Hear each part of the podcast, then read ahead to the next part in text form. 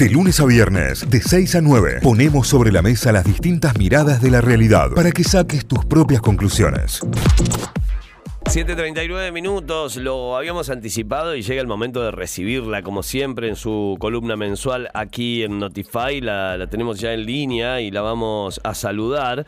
Eh, la semana pasada publicamos en nuestras redes y, seguramente lo vieron en muchísimos medios porque recorrió el mundo el mensaje de Paddy, Pimblet, el, eh, eh, Paddy Pimblet, el luchador de MMA, que habló sobre el suicidio, que habló sobre la masculinidad y habló sobre esta cuestión que a los hombres eh, tanto nos cuesta y es hablar de lo que nos pasa. Eh, hablar y contar lo que nos pasa y sobre todo cuando nos sentimos mal. Porque nadie no te habla cuando se siente bien. Cuando se siente bien, lo primero que haces es querer mostrarlo, digamos, ¿no? Y cuando estás mal, básicamente ocurre que, como, como masculinos en este caso, nos cuesta un poco hablar. Bueno, ¿cómo, cómo puede ayudar la ESI a la prevención de los suicidios? ¿Cómo puede ayudar la ESI para, para que eh, salgamos de ese closet y podamos hablar? Bueno, lo vamos a charlar con la que más sabe, obviamente. Hola Mariana, buen día, bienvenida a Notify. ¿Cómo va? Acá estamos Santi y Caio mano a mano. Eh, de licencia maternal. Hola, Caio, hola Santi, ¿cómo estás? Y besos a la tita que debe estar ya tranqui en su casa. Sí, claro que sí. ¿Vos cómo andás? Bien, muchas gracias de nuevo por la invitación. Y en realidad esta noticia que salió en los medios, eh, qué bien que vos definiste cuál es la actividad que hace. Yo iba a decir boxeador. no, es eh, luchador de artes marciales mixtas. Bien, eh, que en realidad eh, creo que el, relato de él tiene que ver con eh, el fallecimiento de un amigo por, un suicidio que este, aparentemente era prevenible, ¿sí? O sea, ¿qué pasa con la posibilidad de prevención de cuestiones que tienen que ver con, o sea, el, el, luchador este dice, yo te voy a, cualquiera que necesite, te voy a ofrecer mi hombro, si querés llorar acá, o sea, esta cuestión de que históricamente se le ha, inhibido en la educación a los masculinos, a los masculinos heterosexuales y no heterosexuales, pero esto como si fuera una propiedad de la masculinidad, no poder demostrar las emociones, los sentimientos, las sensaciones, porque eso los haría menos hombres, ¿no? Eso es como un mito que ha circulado históricamente y lamentablemente todavía escuchamos esto, lo hemos eh, conversado con ustedes en otras oportunidades, en, muchos ambientes familiares, en escuelas, en distintas instituciones, en distintos espacios sociales, todavía se escucha esto de no llores, no seas maricón, eh, deja que te pones así, pareces una nena, bueno, como descalificando la emotividad como un atributo solo de lo femenino y que en realidad cualquier ser humano necesita poder tramitar sus emociones, sentimientos, sensaciones y que no lo hace más o menos hombre, más o menos macho, ¿sí? Y que también ponerlo en el lugar de eh, parecer una nenita y pensar que una nenita es algo malo, también es un condimento de calificación este, de menospreciar ¿sí? a lo femenino, cuando en realidad históricamente, ¿por qué hablamos de educación en esta temática? Porque se nos educa para las mujeres ser sensibles, sumisas, eh, desde un lugar de escucha, pasividad, docilidad y demás, y a los varones en general por ser tenaces, inquietos, apasionados, valientes, ir a buscar el riesgo. Muchas veces en estos estereotipos, que a veces ni siquiera son explícitos, no es que la escuela diga voy a educar de esta manera a los varones, voy a educar de esta manera a las mujeres, ¿sí? Viene entramado en lo que se llama el currículum oculto de la institución y ahí la ESI, la educación sexual integral, desde su surgimiento de la ley y también previamente quienes trabajábamos con esta temática, viene a decir, bueno, a ver, somos sujetos, somos eh, niños, niñas y adolescentes con derechos humanos y uno de los derechos humanos también tiene que ver con la posibilidad de expresar esas sensaciones, emociones, sentimientos, poder disfrutar ya sea, como decimos, bueno, por ahí mostramos lo que nos va bien, ¿no? Bueno, capaz que sí, el disfrute, el placer lo mostramos, pero lo mostramos desde un lugar careta, como se decía antes, ¿no? no desde tampoco la sensibilidad, porque cuando vos podés mostrar desde la sensibilidad, desde lo que te convoca o te emociona, el placer y el disfrute, también muchas veces recibimos burlas. Entonces, eh, Decime, ibas a... No, no, sí, digo, de hecho, no sé, y, voy a un caso eh, totalmente básico que se puede dar eh, eh, en un grupo de, amistad. una persona, o en este caso un hombre masculino, y se pone de novio o está de novio o presenta una novia como un acto de felicidad o como un acto de amistad y demás, y lo primero que surgen son burlas. Sí, pollerudo, ah, ahora te van a dominar, todo este tipo de cuestiones. Claro, claro eh, surge eso y a raíz de eso, y nada tiene que ver en realidad con la felicidad tal vez que esa persona está demostrando, o eh, el asumir que está en una relación o que está en pareja y demás, o aquel que anuncie en un momento de felicidad, che, me voy a vivir con mi pareja, me voy a casar. Digo, lo primero que surgen son las burlas, ¿no? Sí, sí, tal cual, y a lo mejor para el sujeto es un logro gigante haber podido atravesar las inseguridades propias de cualquiera de nosotros y nosotras para poder construir un proyecto de a dos, porque esto que trae está muy bueno porque implica también la posibilidad de la empatía. O sea, la empatía de decir, bueno, a lo mejor yo quiero, desde el egoísmo de estos masculinos que se ríen, es, uh, bueno, ahora no va a participar de todos los asados de todos los jueves porque tiene proyectos con su pareja, ¿no? Vamos a inventar una novela. Pero en realidad para él a lo mejor es todo un logro poder haber logrado un consenso con otra persona para compartir proyectos conjuntos en la pareja y a la vez cada uno tener una vida privada, por supuesto, con sus amigos, con su vida laboral, social y demás, pero en vez de ponerse en el lugar empático en general, las masculinidades también suelen andar en esto de lo grupal para encubrir, que antes se acuerdan cuando salieron las situaciones de vulneración de derechos o violaciones en manada, sí, esta idea de la manada o la grupalidad para inhibir la posibilidad del sentido común, del sentir individual, de la empatía. Entonces también han sido mecanismos que estuvieron en algún punto legitimado socialmente, ¿sí? Hasta en esto de la salida al mundo público, ¿se acuerdan que en otras épocas, o sea, varios años atrás, pero los espacios públicos como los bares, donde había billar, timba, alcohol y demás, tenían eh, acceso solo a los masculinos y las mujeres deberían de quedarse en sus hogares, ¿no? Esto de la división sexual del trabajo y de la vida pública también habilitó que esta cosa de la grupalidad inhibiera las sensaciones o las emociones eh, individuales, ya sean del dolor o del disfrute, ¿no?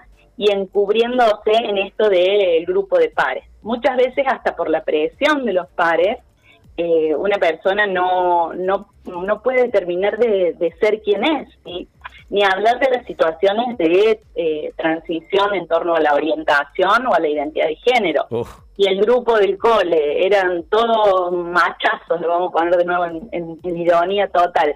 Y uno a lo largo del, del correr del tiempo se dio cuenta que no, que su atracción sexoerótica era homosexual o bisexual, anda sentir que te van a poder respetar y cuidar tus amigos del cole cuando vos digas, no, a mí me gustan los chicos. Imagínate con esa este con esa eh, antesala de eh, la masculinidad hegemónica o de la virilidad asociada a solamente determinados atributos.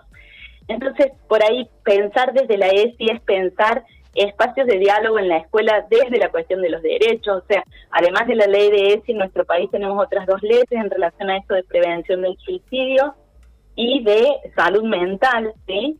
Hay otras dos eh, legislaciones que hacen al marco legal eh, complejo, que está bueno también, por ejemplo, en las escuelas secundarias que se trabaje, cuáles son las posibilidades para, para enunciar las cuestiones que tenemos en torno a eh, cómo construimos estos límites simbólicos en la interacción con otros u otras. ¿Sí? ¿Esto qué quiere decir?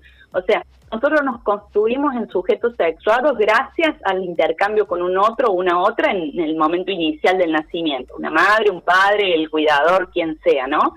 O sea, nos construimos gracias a la palabra, a la posibilidad de simbolizar lo que nos pasa. Es el adulto el que va poniéndole palabra, por ejemplo, hay un llanto en el bebé y eso, el bebé no puede decir, me duele la panza, tengo ganas de hacer popó, eh, estoy angustiado porque se fue mi mamá.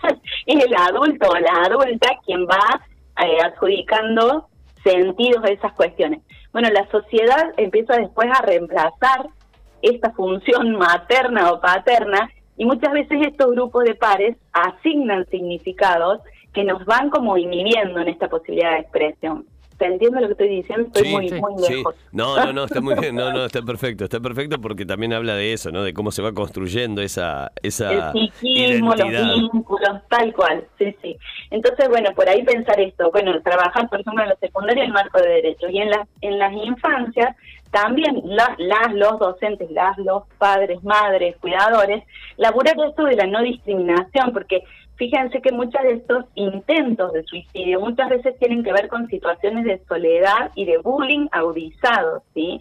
Entonces, por ahí en las etapas de la primera y segunda infancia, los adultos tienen que tener un rol muy fuerte para poder ayudar a poner en palabras a estos chicos y estas chicas las situaciones que amenazan su subjetividad, que no les permiten vivir libremente. Eh, y en la adolescencia, por supuesto, seguir con esta línea, pero además habilitar un espacio de participación y diálogo de los chicos y las chicas. En esto de que no haya em, pautas sesgadas por el sexismo, eh, este este boxeador, como digo yo, luchador, que dice, vení, acércate, yo te voy a, a prestar el hombro para llorar, o sea, que los varones también se habiliten entre ustedes eh, esta cuestión de la, de la empatía y el cuidado, ¿no? Y que en las instituciones no se desvalorice la ternura, sino que en realidad se pueda poner como en juego ahí. Claro, vos sabés que, eh, y esto muy a título personal, pero me pasó sí en algún momento de mi vida, y, no tan lejano, de, de, tener charlas con amigos a raíz de que me preguntaban, che, ¿cómo estás? ¿Qué tenés? Y sinceramente, más allá de que soy una persona abierta y que puedo hablar, me sorprendió la pregunta. Digamos. Me sorprendió la pregunta por parte de otro amigo y empecé a valorar muchas otras cosas. Digo, pero de repente es, che, ¿cómo estás? ¿Por qué hace día que venís con esto de que te querés juntar a comer? ¿Te pasa algo? Y es como, eh, pará, te lo iba a contar antes que me preguntes. Ah, sí, o por, o por qué tenés esta cara, ¿viste? Por ejemplo, entre las mujeres muchas veces decimos eso, pero entre los varones, en general, se hace más como el chiste, ¿no? En esta mirada de ah, bueno, pero tal cosa, pero tal cosa, o sea, como bardear antes de preguntar. Esto que vos decís de que otro amigo te haga la pregunta, ya también habilita por lo menos un espacio de diálogo, que no necesariamente es contarnos los éxitos y los sucesos, como dicen los brasileños, sino, eh, bueno, a ver qué, qué está pasando.